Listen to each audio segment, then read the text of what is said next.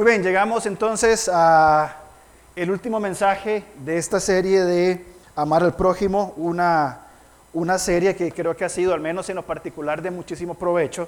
Y al menos en nuestro grupo, de los grupos de, entre semana, ha sido muy buenos temas de, de discusión y donde nos metemos a conversar bastante y ha sido mucho ánimo y mucha edificación. Y tocamos temas complicados, temas complicados porque nos llevan a nosotros a tener que profundizar y meternos en partes de nuestro corazón que no nos gusta entrar, eh, tocar temas que no nos gusta, eh, que nos digan, que nos, que, nos, que nos molesten, que nos toquen, como por ejemplo, bueno, ya, ya lo vamos a ver. Bien, pero hoy empezamos, hoy terminamos más bien con el tema de las relaciones saludables. Bien, y puse relaciones saludables y puse esta foto porque realmente que la, que la vida que estamos viviendo, bien, eh, que la vida que estamos desarrollando tiene que ser un maratón. El hecho de desarrollar relaciones saludables con otras personas en la iglesia, en comunidad, no es algo rápido. Es una maratón, hay que mantener el paso porque la carrera es larga. No podemos apresurarnos en, querer ahondar en estas cosas porque nos vamos a cansar.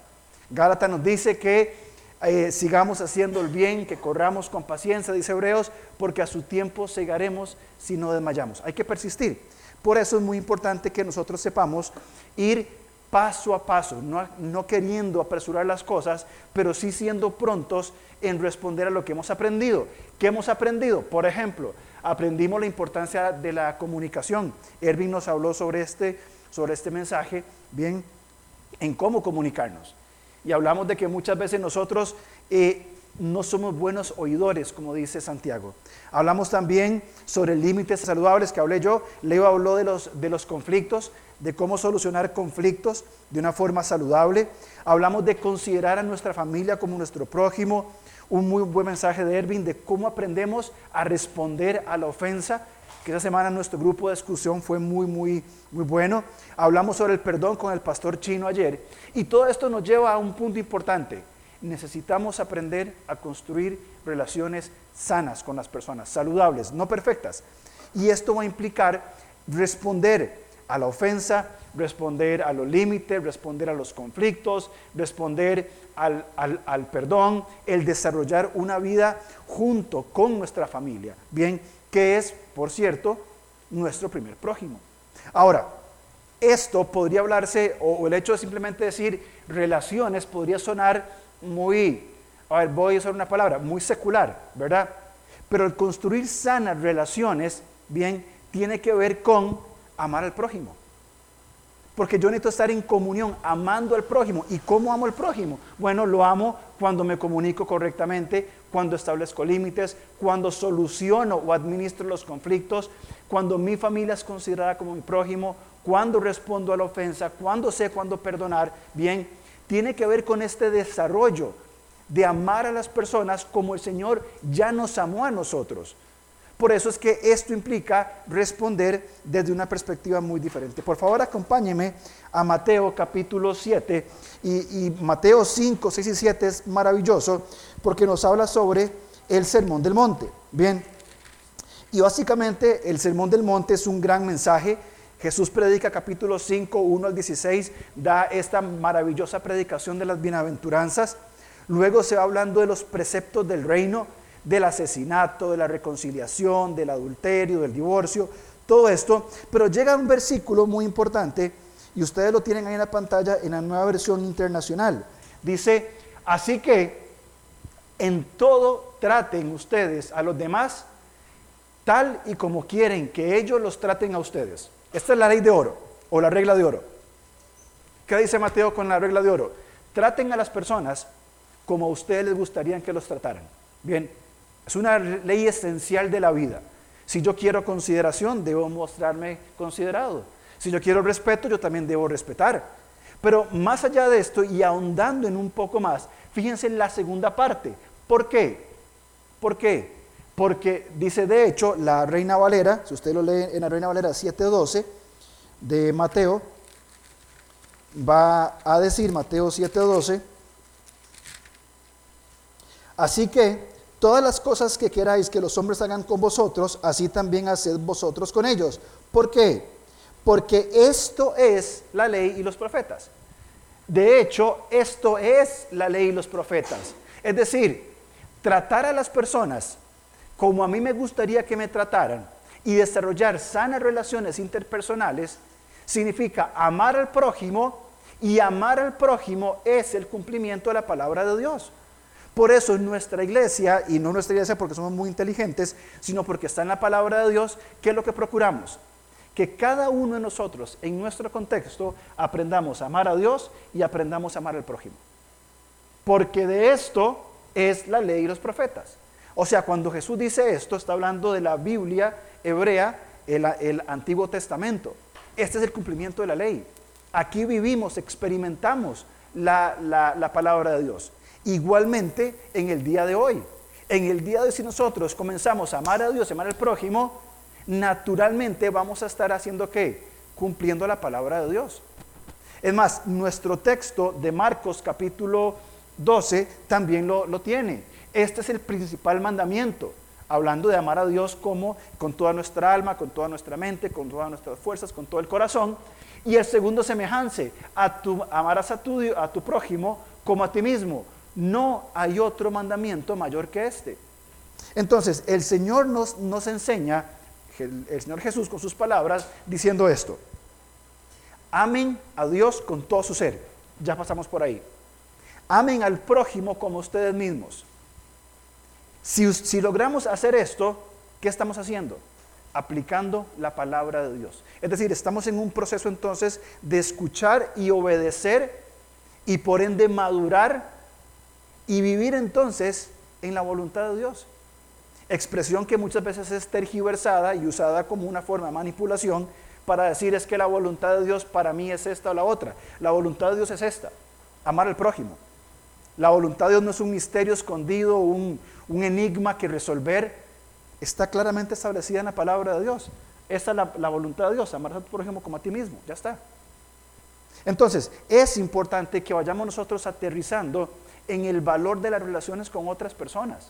En primer lugar con mi esposa y luego con el prójimo que va siguiendo detrás de mí. Es tan importante que por favor acompáñenme a Primera de Juan, porque Juan, ya maduro, para no decir viejo, llega a, escribir esta epístola maravillosa y vamos a ver rápidamente algunas cosas muy puntuales en Primera de Juan, no nos vamos a detener mucho ahí. Fíjense algunas cosas importantes que Juan nos va diciendo. Primero, versículos 1 al 4. Lo que era del principio, lo que hemos oído, lo que hemos visto con nuestros ojos, lo que hemos contemplado y palparon nuestras manos tocante al verbo de vida. Juan está diciendo, yo toqué la eternidad. Eso es lo que Juan está diciendo. Lo que yo vi, escuché, lo que yo toqué, es decir, a la persona de Jesús, bien, Juan está tocando la, la eternidad. Versículo 2, porque la vida fue manifestada y la hemos visto y testificamos y os anunciamos la vida eterna, la cual estaba con el Padre, se nos manifestó la persona de Jesús. Lo que hemos visto y oído, eso os anunciamos Juan dice, yo les voy a decir lo que yo vi del Dios encarnado, de Jesús encarnado, la persona de la eternidad en un ser humano. Pero noten para qué. Versículo 3, ¿para qué? Para que también vosotros tengáis comunión con nosotros. O sea, Juan, usted me está diciendo de que todo lo que usted experimentó de su relación con Jesús lo que vio, lo que oyó, lo que contempló, lo, cuando vio a Jesús actuar en su carne, el, de, la expresión del verbo de vida, usted nos los va a comunicar para que usted y yo tengamos comunión. Eso es lo que Juan está diciendo. Para que también vosotros tengáis comunión con nosotros y nuestra comunión es verdaderamente con el Padre. Es decir, Juan dice, lo que yo aprendí de Jesús nos conecta a nosotros y a nosotros juntos nos conecta con Dios. O al revés, una vez conectados con Dios, nos conectamos nosotros. Es un triángulo de comunión. Pero después dice en el versículo 4, perdón, en el versículo en el 4, estas cosas os escribimos para qué? Para que vuestro gozo sea aplicado. Para que la satisfacción, el propósito de la vida sea aplicado a nosotros. En esta relación que Juan, el apóstol, tuvo con la persona encarnada de Jesús mientras estuvo en este mundo. Esa vida, esas relaciones, ese desarrollo nos acerca a nosotros como hermanos. Y Juan lo desarrolla más en el capítulo 2, capítulo 2, versículo 9 al 11. Dice, el que dice que está en luz y aborrece a su hermano está todavía en tinieblas. ¿Alguien tiene alguna duda de este versículo para explicarlo? Otra vez, el que dice que está en luz y aborrece a su hermano está todavía en tinieblas. ¿Requiere más explicación esto? Tenemos que hacer una, una, eh, una exégesis exhaustiva del pasaje para entender lo que nos dice Juan. Versículo 10. El que ama a su hermano permanece en luz y en él no hay tropiezo.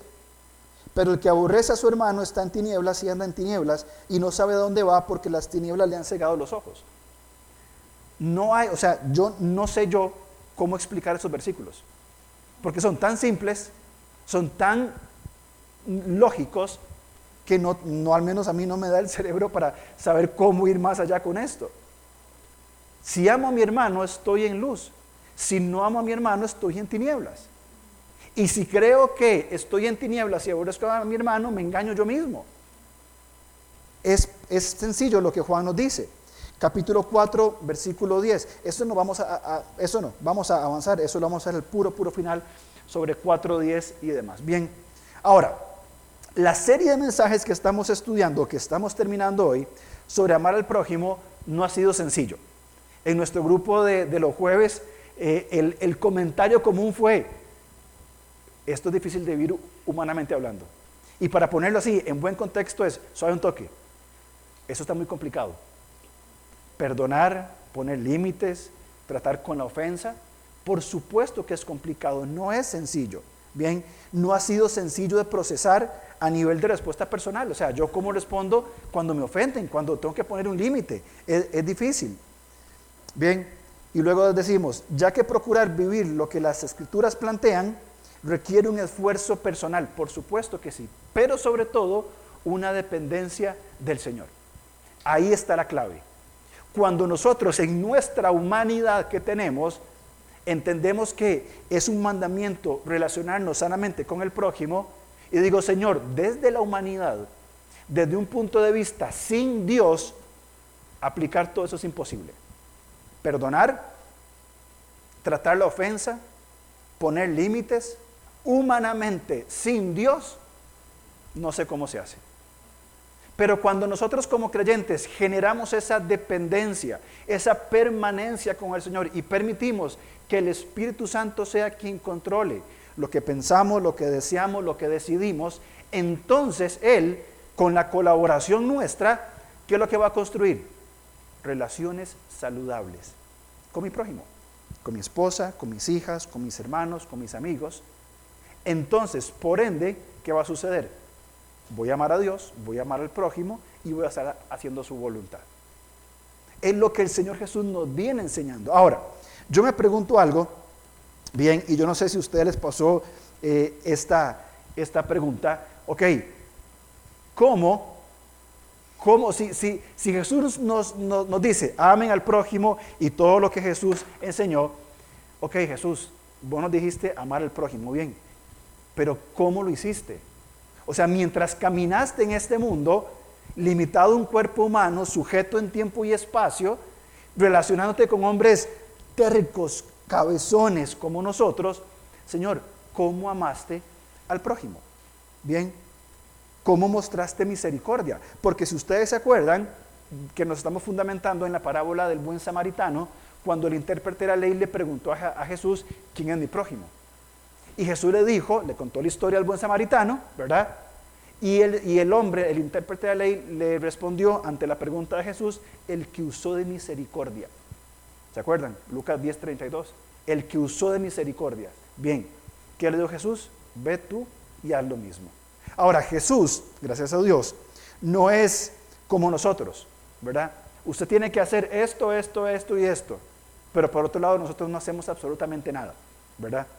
Jesús dice y hace, o hace y dice. Bien, entonces veamos algunos ejemplos puntuales donde Jesús amó al prójimo, bien, y aprendemos algunos principios en los cuales nosotros podemos también comenzar, y espero que me entiendan la palabra, a leer al prójimo, a interpretar al prójimo de tal manera que podamos ver más allá que un estereotipo, que una idea, que un prejuicio, ver a este fulano, aprender a verlo con los ojos de Jesús. ¿Cómo vio Jesús a las personas? Cuando Jesús tuvo misericordia a las personas y fue más allá de su humanidad y dijo, yo voy a actuar diferente.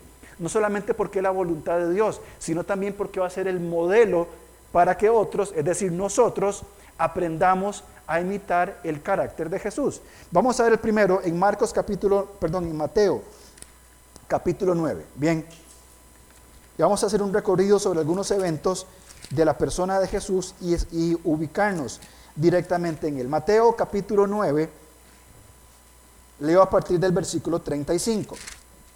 Dice, recorría Jesús todas las ciudades y aldeas, enseñando en las sinagogas de ellos y predicando el evangelio del reino y sanando toda enfermedad y toda dolencia en el pueblo. Y al ver las multitudes, que dice, tuvo compasión de ellas. ¿Por qué? Porque estaban desamparadas y dispersas como ovejas que no tienen pastor. Entonces dijo a sus discípulos, a la verdad la mies es mucha, malos obreros pocos.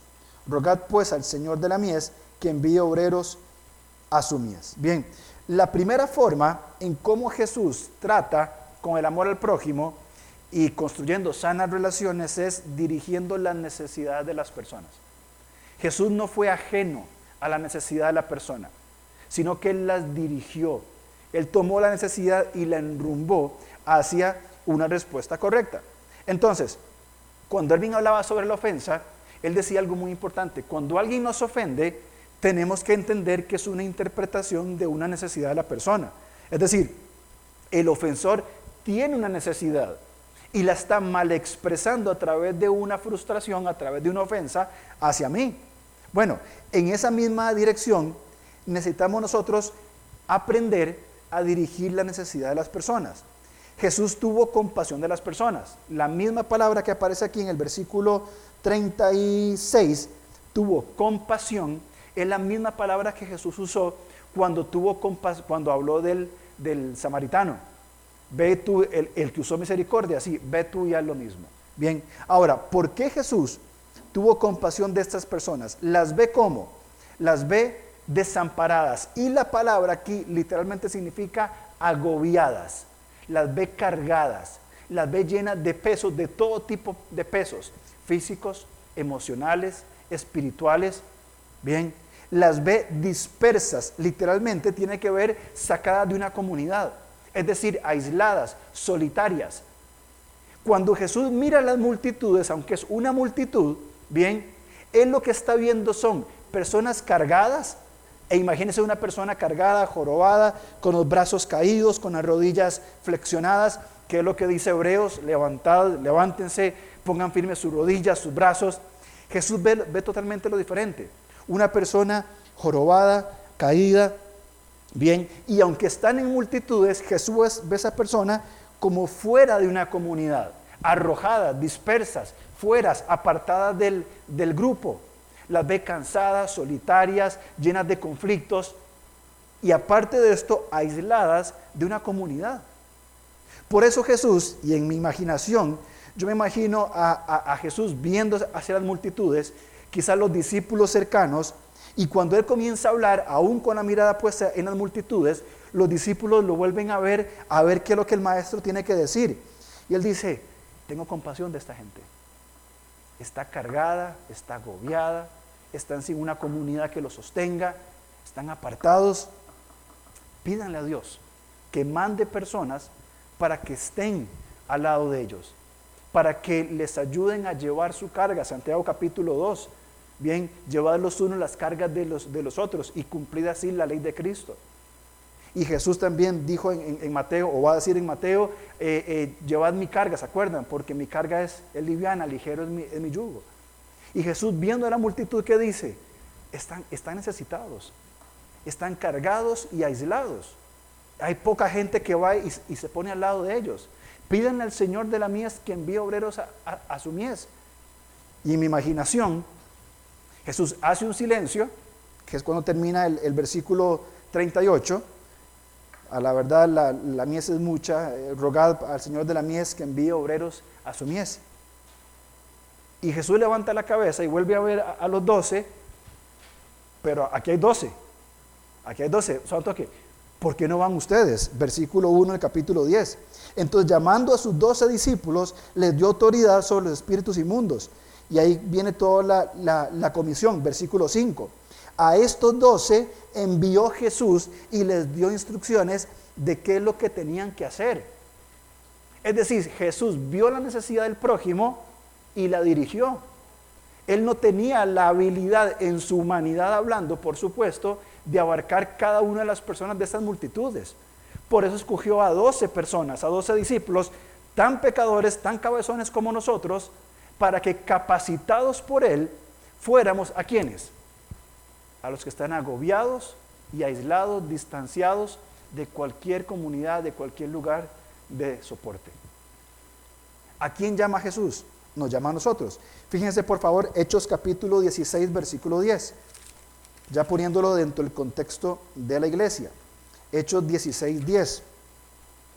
Dice, cuando vio la visión, hablando de Pablo, procuramos partir para Macedonia, dando por cierto que Dios nos llamaba para que les anunciásemos el Evangelio. Y si usted lee todo el capítulo 16 y 15, son pasajes muy raros. Pablo y su equipo iban con el ánimo de qué? De anunciar el Evangelio. Y llegan a Frigia y Dios no les permitió predicar el Evangelio en Frigia. No los dejó Dios predicar ahí. Pero Señor, vengo a predicar. No, aquí no. Pero Señor, no, siga. Siguen a otro lugar y no pueden. Y no se les ha permitido predicar el Evangelio. Pero Señor, no es que tenemos, cállese y siga. Y siguieron. Y cuando llegaron entonces a Macedonia, ahí sí, procuramos partir para Macedonia, entendiendo que aquí era el lugar donde el Señor nos llamaba a anunciar el Evangelio. Aquí en Macedonia. ¿A quién nos llama el, el Señor a nosotros a anunciar el Evangelio hoy? A nosotros. ¿En dónde? Donde sea que estemos. En su trabajo, en su comunidad, en su casa. Ahí somos llamados a qué? A dirigir las necesidades de las personas. Cuando nosotros comenzamos a tomar la necesidad de las personas y dirigirlas, es decir, tratarlas, apoyarlas. No tenemos la capacidad de solventar toda necesidad, no podemos, es imposible. Pero lo que el Señor nos permite hacer, bien, nos dirige a qué? A dirigir, valga la redundancia, estas necesidades de las personas. Cuando yo veo en alguien una necesidad y yo renuncio, siquiera orar, siquiera compartir con otro, siquiera preguntar, no estamos amando al prójimo. No lo estamos haciendo. Y cuando yo veo la necesidad y por lo menos oro, por lo menos comparto con una persona, por lo menos me acerco y digo, mira, veo tu necesidad, yo no puedo hacer nada, no tengo ninguna capacidad, no, no tengo recursos, no tengo el tiempo, no tengo la habilidad, pero tal vez fulano, o estamos dirigiendo la necesidad y estamos construyendo relaciones sanas con otras personas.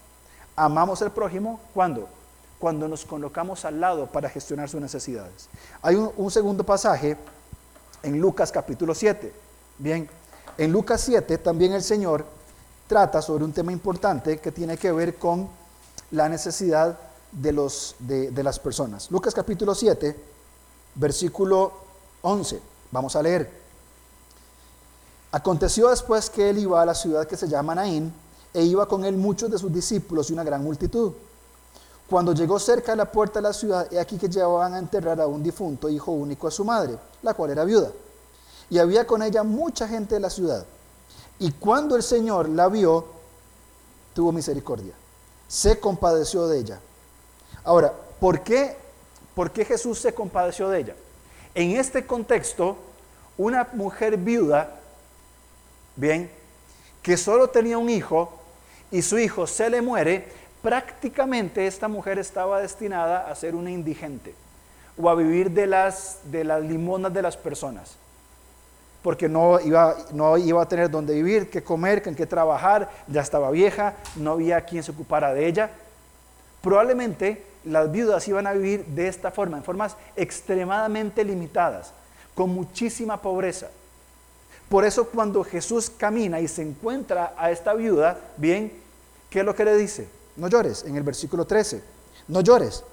Eh, era, era, es, es ilógico decirle a alguien que ha perdido toda esperanza, no llores. Es ilógico.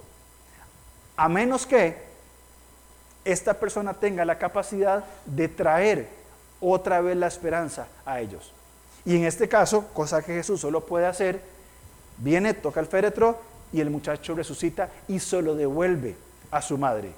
No solamente le, le dio el gozo de que su hijo volviera a estar viva, vivo, perdón, sino que también le dio la esperanza de una vida digna, de una vida tranquila. Alguien se va a ocupar de ella. Por eso la celebración, por eso el montón de gente caminando con ella, tenían compasión. Esta pobre mujer va a quedar en condiciones realmente difíciles. Pero Jesús trae la esperanza. Jesús provee para las necesidades de quién? De los débiles. Aquellos que están en debilidad. Santiago capítulo 1. Vamos a ir ahí por favor rápidamente. Santiago 1.27. Fíjense a qué nos llama Santiago. Dice, la religión pura y sin mácula delante de Dios, el Padre es esta, visitar a los huérfanos y a las viudas en sus tribulaciones y guardarse sin mancha del mundo. ¿Qué tiene que ver esto?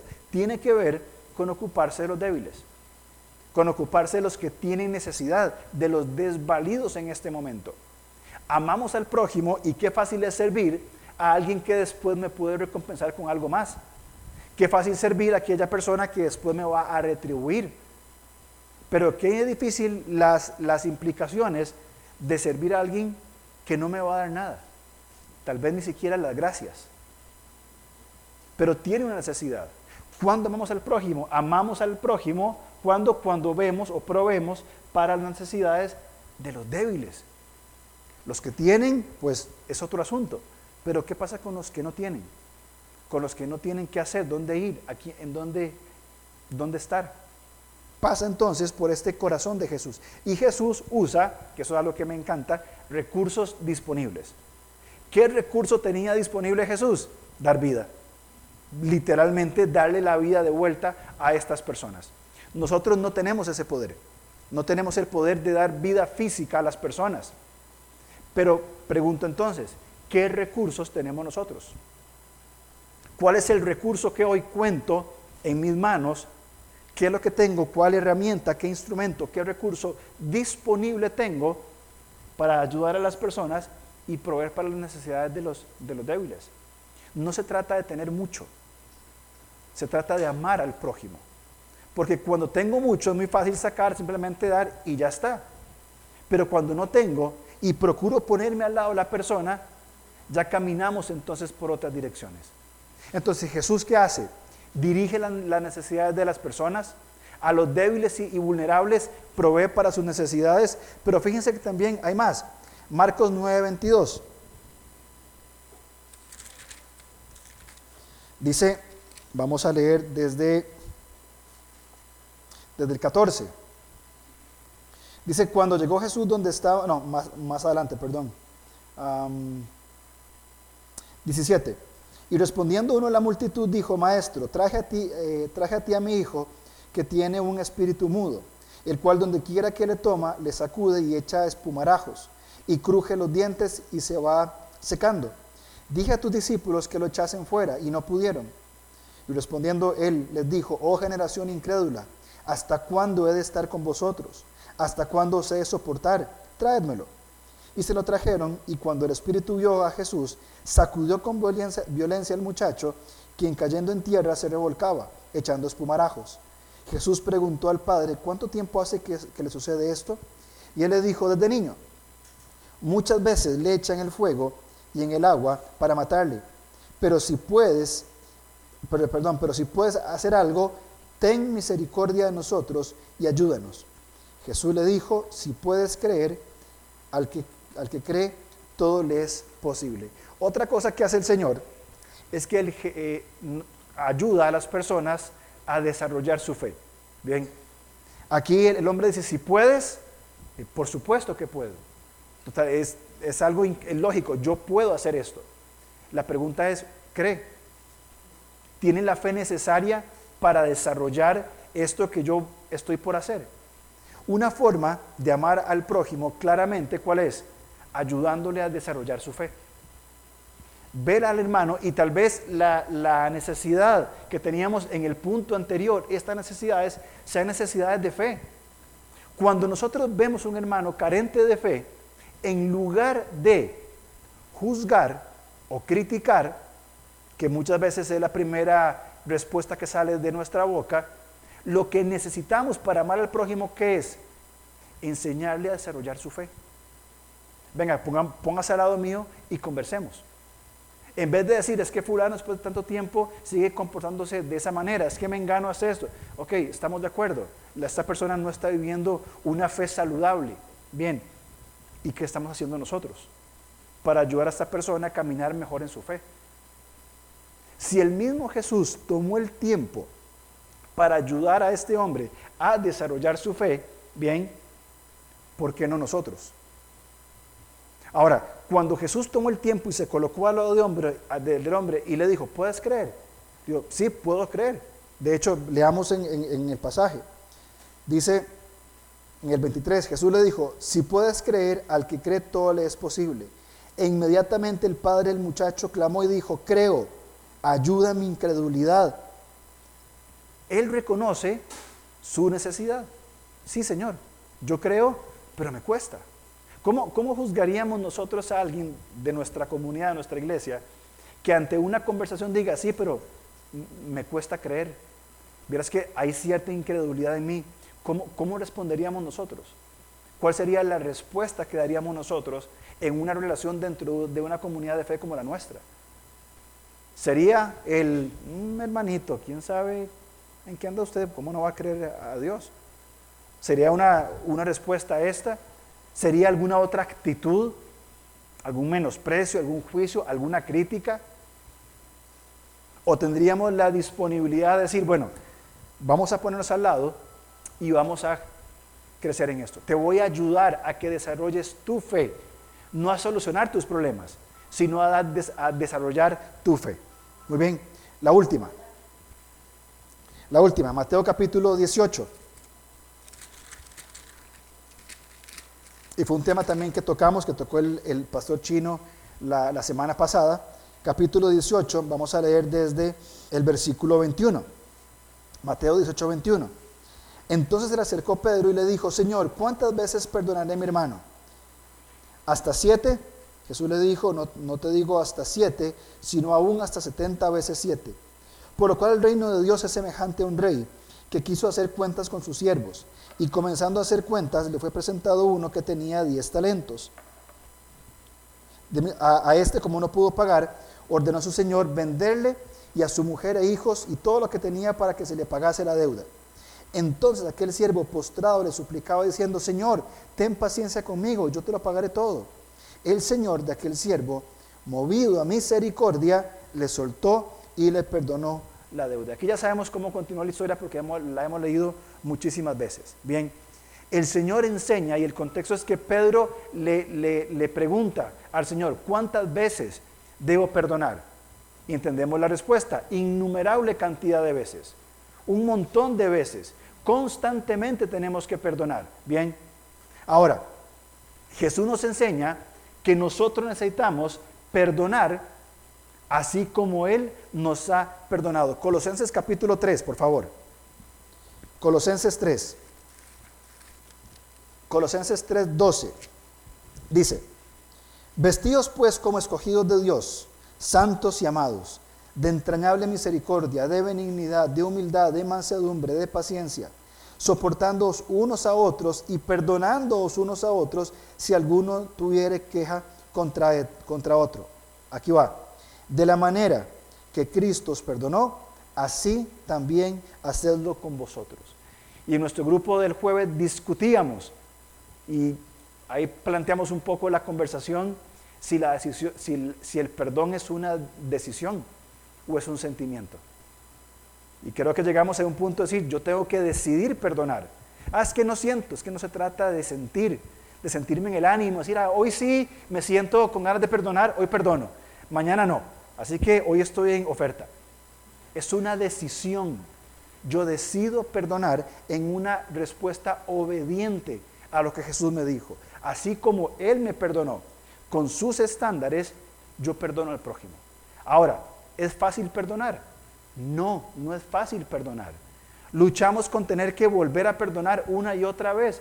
Por supuesto que sí. A veces traemos pensamientos después de haber perdonado y volvemos a enojarnos con la persona y nos nace otra vez el, enojo, el rencor y esa amargura y tenemos que otra vez voy a perdonarlo en mi corazón una vez más. Por supuesto que sí. Cuando estamos cuando vivimos el perdón que tenemos de Dios y lo aplicamos a otro, estamos amando al prójimo. Cuando nosotros no perdonamos, lastimamos a las otras personas. ¿Cómo vamos nosotros a anunciar el Evangelio que tiene que ver con el perdón de Dios por el pecado de la humanidad y nosotros no logramos perdonar a aquellas personas que nos ofenden? Amar a Dios tiene que ver con perdonar a otros. Pero ¿cuántas veces? Diría Pedro, las que sean. Evidentemente la relación después del perdón va a cambiar mucho, probablemente que sí. Pero el llamado al perdón es una orden. Colosense lo dice, de la manera en que Cristo os perdonó, así también hacedlo vosotros. Ahora, después eh, Pablo eh, describe el cómo hacerlo. Versículo 16. Dice, la palabra de Cristo mora en abundancia en vosotros, enseñándoos y exhortándoos unos a otros en toda sabiduría cantando con gracia en vuestros corazones al Señor, con salmos, himnos y cánticos espirituales. Y todo lo que, hacéis, sea de palabra o de hecho, hacedlo todo en el nombre del Señor Jesús, dando gracias a Dios Padre por medio de Él, hasta perdonar a otras personas. Imitamos, imitamos el carácter de Jesús cuando perdonamos a otras personas. ¿Es fácil? Por supuesto que no, no es fácil. No es natural en nosotros el perdón. Es algo que es solamente divino. Entonces, para resumir, ¿cómo amó Jesús al prójimo? Lo amó cuando, nos enseñó a dirigir la necesidad de las personas. Aquí este fulano tiene una necesidad. ¿Qué es lo poco o mucho que puedo hacer yo? ¿Qué es lo poco o mucho que puedo hacer yo? Tal vez no puedo hacer nada, pero por lo menos me pongo al lado y le digo, mira, estoy igual de incapaz que vos, pero por lo menos aquí estoy. Es una forma de amar. ¿Cómo amó Jesús al prójimo? Proveyendo para los débiles. Hermanos, los débiles, los vulnerables, los que tienen necesidad. Y no hablo solamente de, aspectos económicos, los pobres en espíritu, aquellos que están afectados emocionalmente. Debemos mostrar ese cuidado necesario. ¿Cómo amó Jesús? Ayudando a otros a desarrollar su fe, no solucionándoles su problema, no diciéndoles qué es lo que tienen que hacer, sino animándolos y acompañándoles para qué? Para que su fe crezca. Y esto, mi querido hermano, cuando, cuando aprendamos a hacer esto, ¿sabe qué vamos a estar haciendo? Vamos a estar discipulando. Ayudar a otros a que su fe crezca. Y finalmente, trabajar el, el perdón en nuestra vida y nuestros pensamientos. Algunas cosas importantes, algunas conclusiones para cerrar esta serie de amar a Dios al prójimo. Bien, y, pensemos una vez más, pensemos con el concepto de maratón. Bien, es una carrera de ritmo. No son 100 metros que tengo que dejar todo en 10 segundos. Es a largo plazo. Esto va a requerir disciplina, va a requerir disposición, va a requerir darnos cuenta que fallamos y volver a comenzar. Va a requerir paciencia, va a requerir mucha misericordia, va a requerir un autoanálisis de, de, de cada uno de nosotros de valorar delante de Dios cómo estoy yo. Salmo 139, Señor, examíname, mírame, dime, dime en qué necesito avanzar para también entrar en esta maratón y caminar junto con otros. Bien, en primer lugar, Lucas capítulo 15, versículo 20. Dice, ¿se acuerdan de la parábola del hijo pródigo?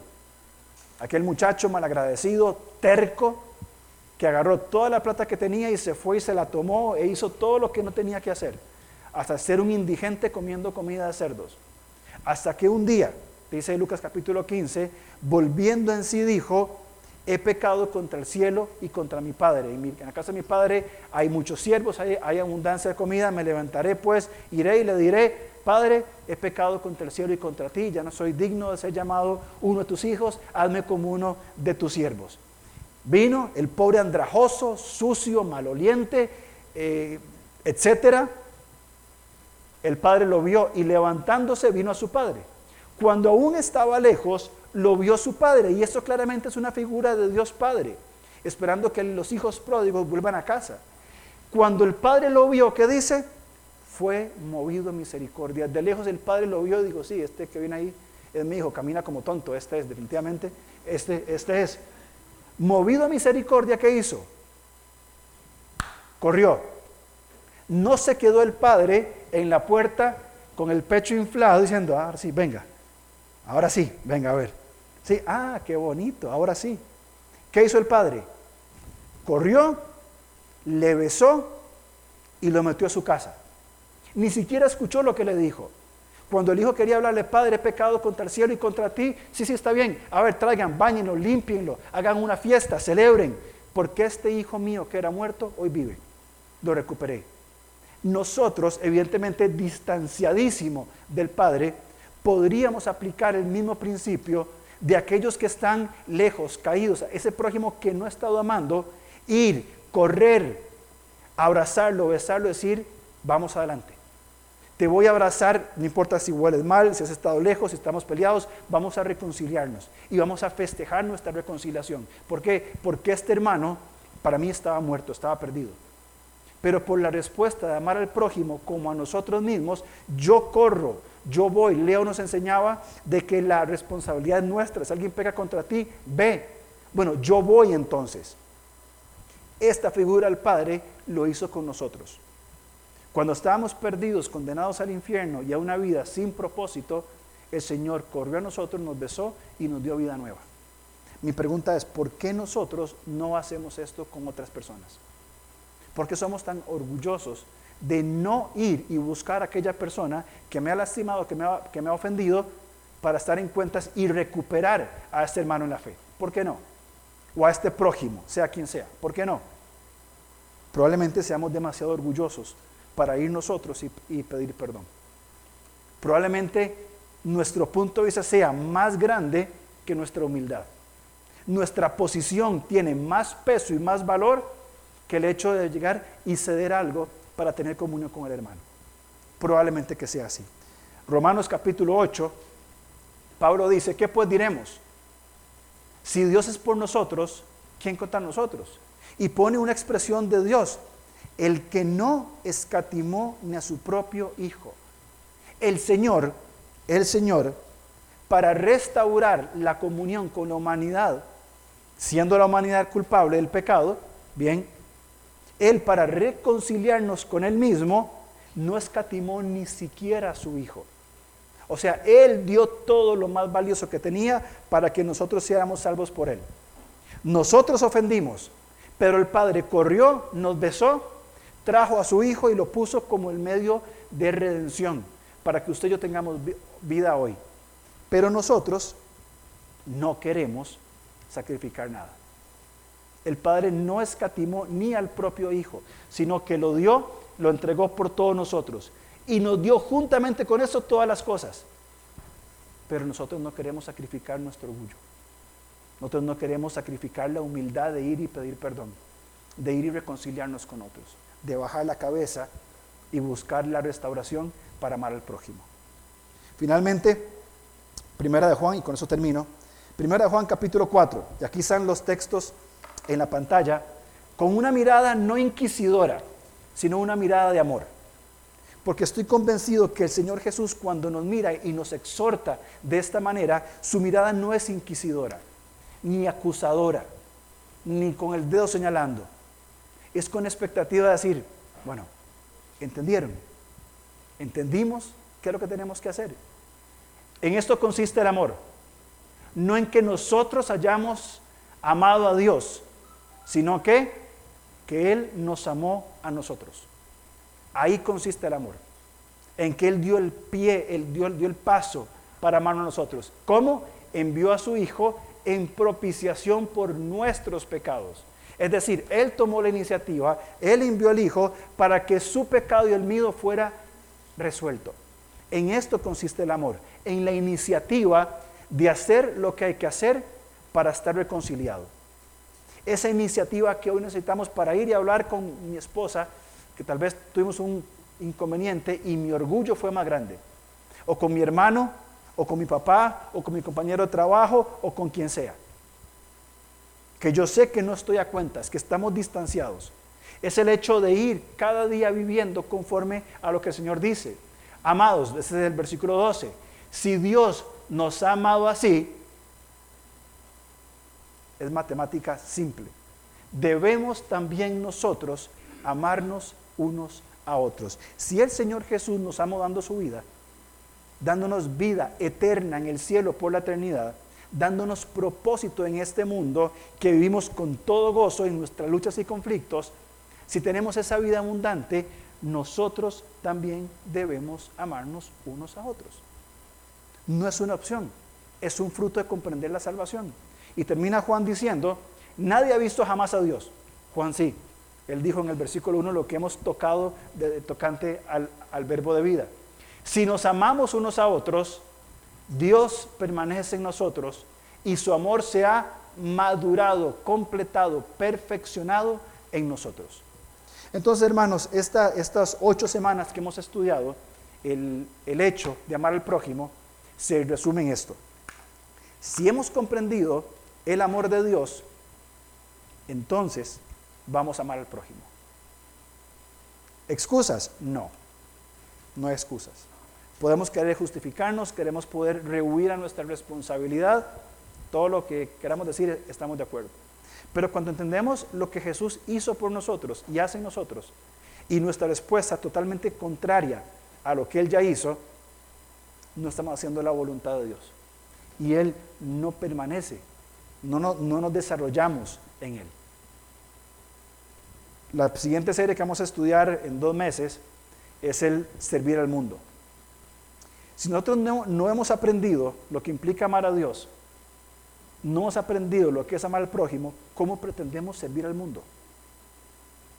A menos que queramos saltar hasta allá, ser activistas, hacer un montón de cosas sin sentido, sin fundamento y sin razón, que es otra historia. Si no hemos aprendido a amar a Dios y amar al prójimo, no podemos servir al mundo. Entonces carecemos de propósito.